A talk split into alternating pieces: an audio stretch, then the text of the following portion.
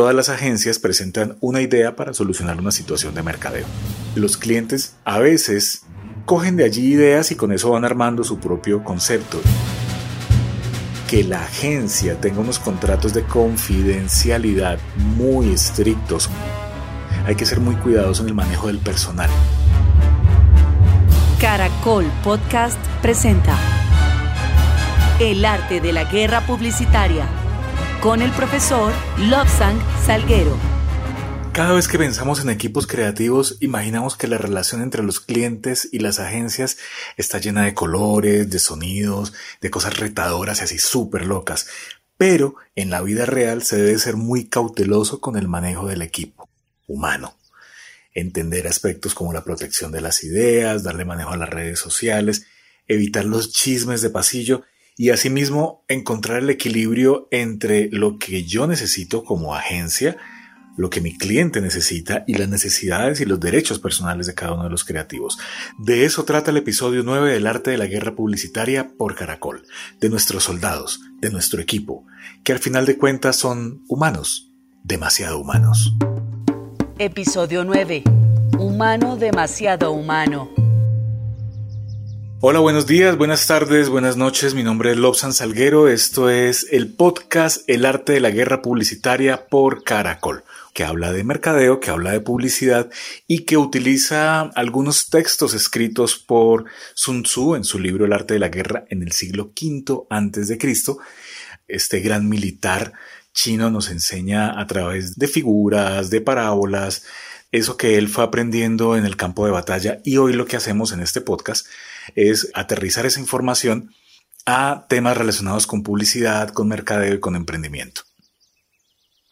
Para comenzar en este episodio, quiero contarles que parte de los temas que trabajaba Sun Tzu, de las cosas que él, digamos, consignó en su libro, que en ese momento eran unas tablillas escritas en madera, es que la guerra no es únicamente violencia.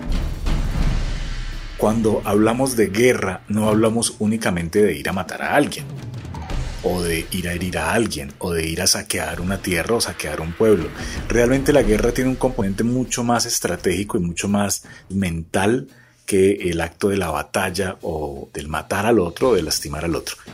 En la guerra hay unos elementos que son muy importantes y el más importante de todos es el estratégico y esa es la razón por la cual traemos este tema desde lo militar hasta lo publicitario y hasta el mercadeo.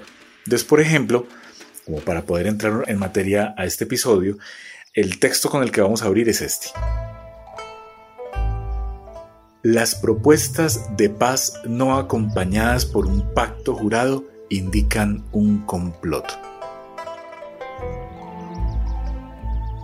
Yo no sé si ustedes han escuchado ese dicho que dice que el mejor contrato verbal es aquel que se hace por escrito. Eh, alguna vez se lo escuché a un abogado cuando estaba haciendo alguna negociación y me decía, sí, esto es un acuerdo verbal, pero pues hagamos un papelito, hagamos un documento y lo firmamos los dos, así sea en una servilleta o lo que sea, algún formato legal, una persona como testigo o lo que sea. Siempre que se hacen acuerdos, se deben dejar documentos por escrito y se deben formalizar. Nos pasa mucho en este tipo de cosas que, por ejemplo, nos encontramos con el, área creativa en la búsqueda de alguna agencia de publicidad. Entonces en ese proceso de la búsqueda de la agencia de publicidad se llaman a varias agencias y se hace una figura que se llama licitación, que se parece un poco a las licitaciones estatales, pues porque está la rigurosidad del sobre cerrado con la propuesta, la urna que se sella, el horario de entrega. Pero una característica que tienen estas licitaciones en el mundo publicitario, por la cual lo traigo para este tema, es que todas las agencias presentan una idea para solucionar una situación de mercadeo. Una campaña nueva, un logo nuevo, una estrategia nueva, lo que sea. Y el acuerdo que hay es que yo solamente voy a utilizar para el desarrollo de la campaña aquella idea que fue proporcionada por la agencia a la cual se contrata. Entonces, allí hay como dos grandes visiones del tema. La primera es, si usted es empresario, y hace este tipo de ejercicios debe tener mucho cuidado para no tomar ni siquiera como inspiración o como referencia las ideas de las agencias que no ganaron, porque puede meterse en un problema legal. Y por el lado de la agencia, si usted está en el área de mercadeo, en el área de publicidad o es creativo o freelance, tenga en cuenta por favor que cuando lo citen a este tipo de ejercicios, usted debe firmar un convenio en el cual el cliente se compromete a no utilizar su idea a menos que usted haya ganado, digamos, en el ejercicio de la licitación. ¿Por qué es importante esto? Porque muchas veces en la conversación, cuando uno como creativo o como ejecutivo está sentado con el cliente, entrega ideas los clientes, digamos, a veces de manera malintencionada, pero también a veces de manera, digamos, muy inocente, comillas, o sin las comillas, cogen de allí ideas y con eso van armando su propio concepto. Y esto pues finalmente no es leal, no es ético, pero además nos puede llevar a grandes problemas. Hay muchas historias con respecto a eso y siempre cuando deben entrar a esos procesos de creatividad, es muy importante que se asesoren con sus abogados en términos de la contratación y en términos también de los acuerdos de confidencialidad. Porque resulta que usted contrata a la agencia XYZ y esa agencia tiene un equipo de creativos que está trabajando para su marca.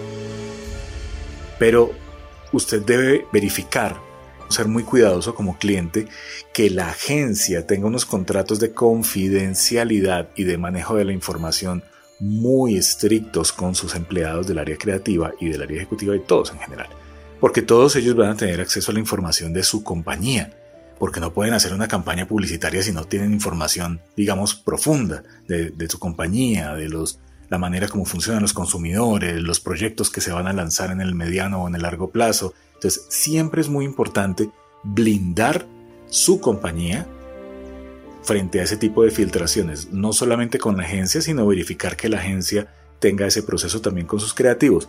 Hay una anécdota muy triste de un empleado de una agencia en México, un creativo, terminó peleando con su agencia de publicidad y esa agencia manejaba la cuenta de una marca de refrescos, de gaseosas muy grande en el mundo.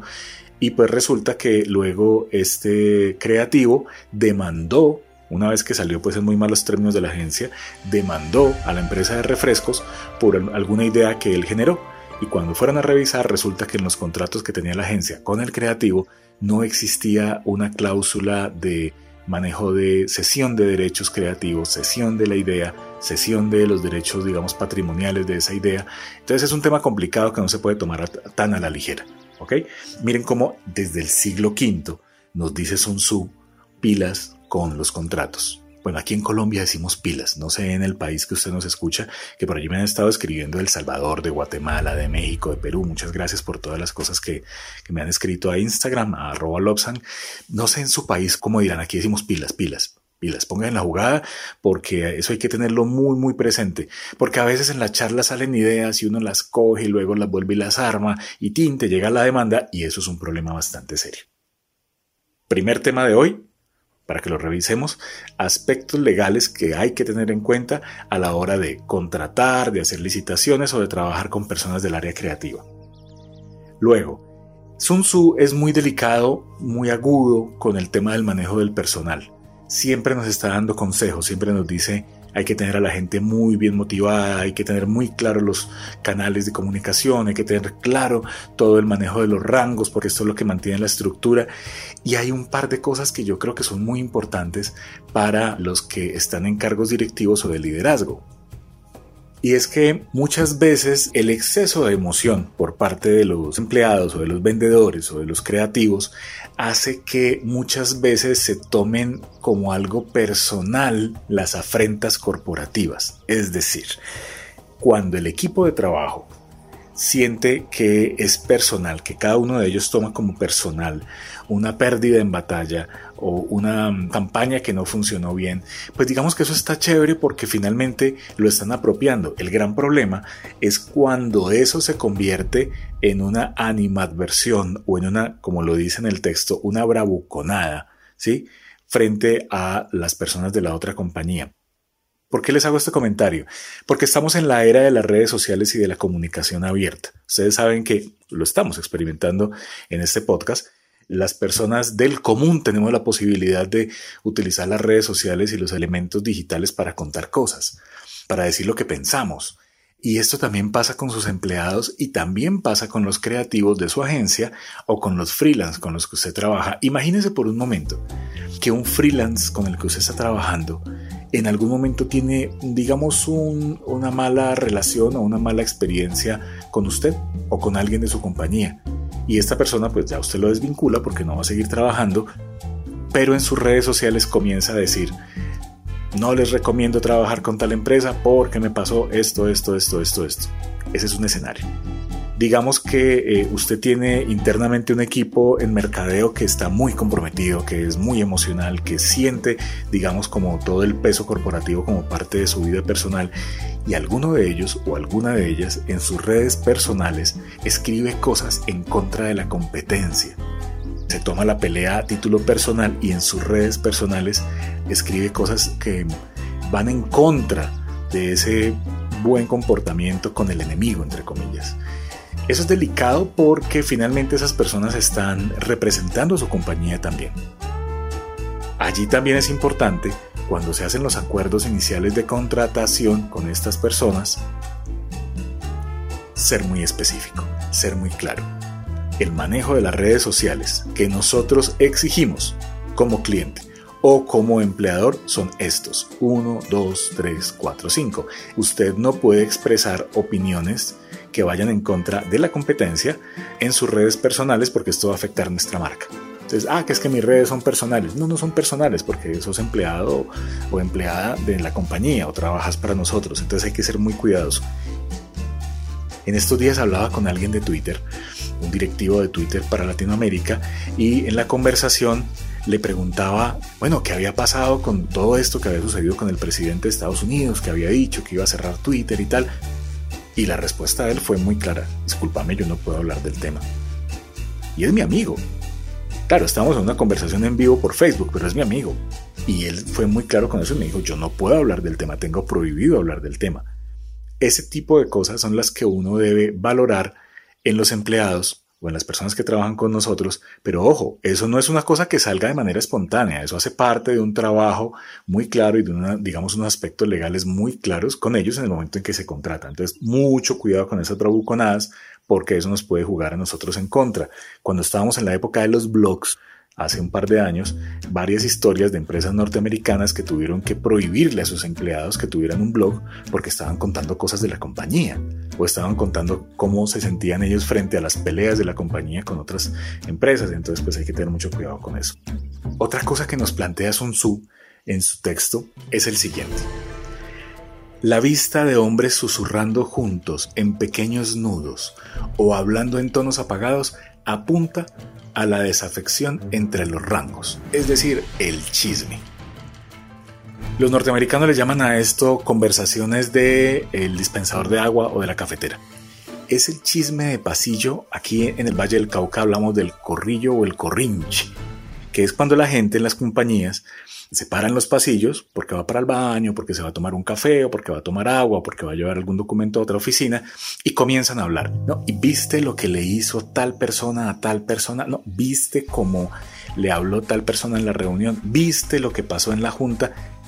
A eso hay que darle mucho manejo porque ese tipo de cosas afectan la comunicación y al afectar la comunicación interna hacen que la unidad como equipo se altere y finalmente en mercadeo y en creatividad uno necesita que el equipo esté muy alineado, no solo con los principios que uno está buscando como compañía, sino también entre ellos. Entonces, cuando comienzan a pasar estas cosas y se dan estos chismes y se dan estos malos comentarios, ya no lo decía Sun Tzu, hay que tener mucho cuidado porque el tema de los rangos y el tema de la estructura se afecta. Entonces miren cómo incluso pensando en el trabajo creativo hay que ser muy cuidadoso en el manejo del personal el equipo de trabajo debe ser un equipo que está alineado, pero que también tenga armonía dentro de su estructura como tal. Y la armonía también se da a partir de la comunicación y del respeto por el otro. En este episodio yo quiero que usted haga un poco de reflexión, ¿no? ¿Cómo está usted fomentando ese buen ambiente de trabajo en su equipo creativo? Bien sea que su equipo esté interno, porque usted lo tiene dentro de la compañía, o bien sea que usted está trabajando con una agencia externa porque igual los problemas de la agencia también lo irradian a usted. Hay que estar muy pendientes. En el medio del mercadeo, de la publicidad o de las empresas, uno comienza a escuchar cosas y hay que estar muy, muy pendiente de cosas como en tal agencia hay un maltrato hacia los creativos o hay un trato sexista hacia los creativos o hay acoso sexual hacia las mujeres o hacia los hombres en tal empresa porque eso finalmente nos va a afectar a nosotros también porque el resultado no va a ser un resultado tan poderoso como lo, lo esperaríamos para nuestra compañía. En otro de los apartados plantea una cosa muy interesante Sun Tzu frente al manejo de las personas o del personal que se los voy a dejar allí como tarea y como reflexión. Textualmente dice, se deben prohibir los juramentos y las maldiciones y mantenerse alejado de las dudas y las supersticiones. En las compañías el tema religioso o el tema místico es un tema que cada cual, digamos, en su libre albedrío lo profesa y lo ejecuta.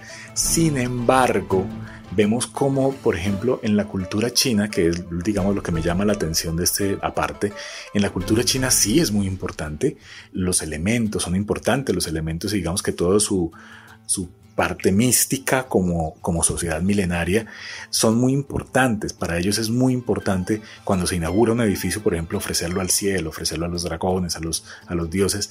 Pero allí, digamos que cuando yo lo llevo hacia, la, hacia el interior de la compañía, sí se abren unos temas muy interesantes y es ¿Hay algún componente dentro de la compañía que tenga que ver con elementos, digamos, místicos? ¿O cuál es mi posición como empresa? Incluso yo podría pensar que alrededor de este tema místico sería muy interesante hacer la reflexión de la personalidad de la compañía en esos términos. Cuando yo hago el desarrollo de la personalidad de la marca como agencia, estoy ya parado como agencia, cuando yo hago el desarrollo de la personalidad de la marca, uno de los valores de la personalidad de la marca es el aspecto místico o espiritual. Entonces, si bien lo que nos dice Sun Tzu es que hay que evitar las maldiciones, que hay que evitar, digamos, como todos los aspectos que tienen que ver con lo supersticioso, yo creo que de allí nos da pie para entender también que nuestra compañía podría tener, mm, digamos, una visión espiritual dentro de su estructura de la personalidad de la marca. Y allí hay una reflexión y es que, por ejemplo, para los nazis, ¿sí? Con todas las cosas malas que hicieron y todas las cosas complejas que hicieron dentro de su estructura, el tema místico, el tema espiritual era un tema bastante importante porque se dieron cuenta que esto podía unir o desunir su proyecto, los componentes de su proyecto. Entonces, en principio hablaban de lo religioso, había una búsqueda, por ejemplo, del Santo Grial, pero también había unos temas místicos allí por otro lado, y había unas búsquedas por el tema del ocultismo por otro lado. Entonces, sí es muy importante tratar de definir cuál es esa personalidad de su agencia en temas aliados a lo espiritual, es decir, el equilibrio es un tema importante, el no extremismo es un tema importante y esto hace parte de la vida espiritual de una agencia. Finalmente lo que se busca es equilibrio para poder estar en la capacidad de atender diferentes tipos de clientes, porque eso es una cosa que es muy importante dentro de, de lo que pasa en una agencia, es que te pueden llegar diferentes tipos de clientes. Entonces, dejando un poco de lado el tema de la maldición como tal o de la superstición como tal, yo sí les propongo una reflexión desde aquí y es que en el budismo se habla del equilibrio, se habla del punto medio, se habla de no estar ni a favor ni en contra de puntos extremos, sino buscar el equilibrio. La pregunta allí es, ¿cómo usted como proveedor creativo fomenta el equilibrio y ese punto medio neutral dentro de su equipo de trabajo? Pero también, usted como cliente, cómo fomenta esto en la construcción de su producto, de su servicio. Este equilibrio entre las partes, el entender que usted tiene un producto que se debe a la sociedad y que debe beneficiar a la sociedad, pero también debe beneficiar a sus accionistas, ese equilibrio se debe transmitir a todas las esferas. Para Sun Tzu es importante el tema místico, no los extremos, no las supersticiones, no las maldiciones, sino el equilibrio. Y creo que esa búsqueda dentro de la compañía también se vuelve muy importante. Esto fue el episodio número 9 de El arte de la guerra publicitaria por Caracol. Mi nombre es Lobsan Salguero. Si usted quiere que nos mm, hablemos, que tomemos un café virtual, si tiene alguna pregunta, quiere eh, ampliar alguno de los temas que hemos hablado aquí en todos estos episodios, me encuentra en Instagram como arroba Lobsang, que es L-O-B larga S-A-N-G, o mi correo electrónico es lobsangsalguero arroba gmail.com Y si usted siente que esta información le puede servir a su agencia, o le puede servir a su cliente, o le puede servir a alguien que está entrando en el mundo del mercadeo, envíele este podcast. Envíele una copia al enlace para que lo pueda escuchar. Regálenos una estrellita o regálenos un review como su evaluación acerca de, lo que he escuchado y por supuesto que siempre la retroalimentación será muy importante. De nuevo un saludo muy especial para la gente de Centroamérica que está muy pendiente y la gente en Perú también que nos está escribiendo. El otro día recibí un mensajito muy bonito de alguien de Chile. Muchísimas gracias por todo lo que me escriben por allí. Espero que sea este episodio muy útil para ustedes y nos escuchamos en el próximo episodio del Arte de la Guerra Publicitaria en Caracol. El Arte de la Guerra Publicitaria. Caracol Podcast. Encuéntranos en Instagram como arroba Caracol Podcast y envíanos tu mensaje.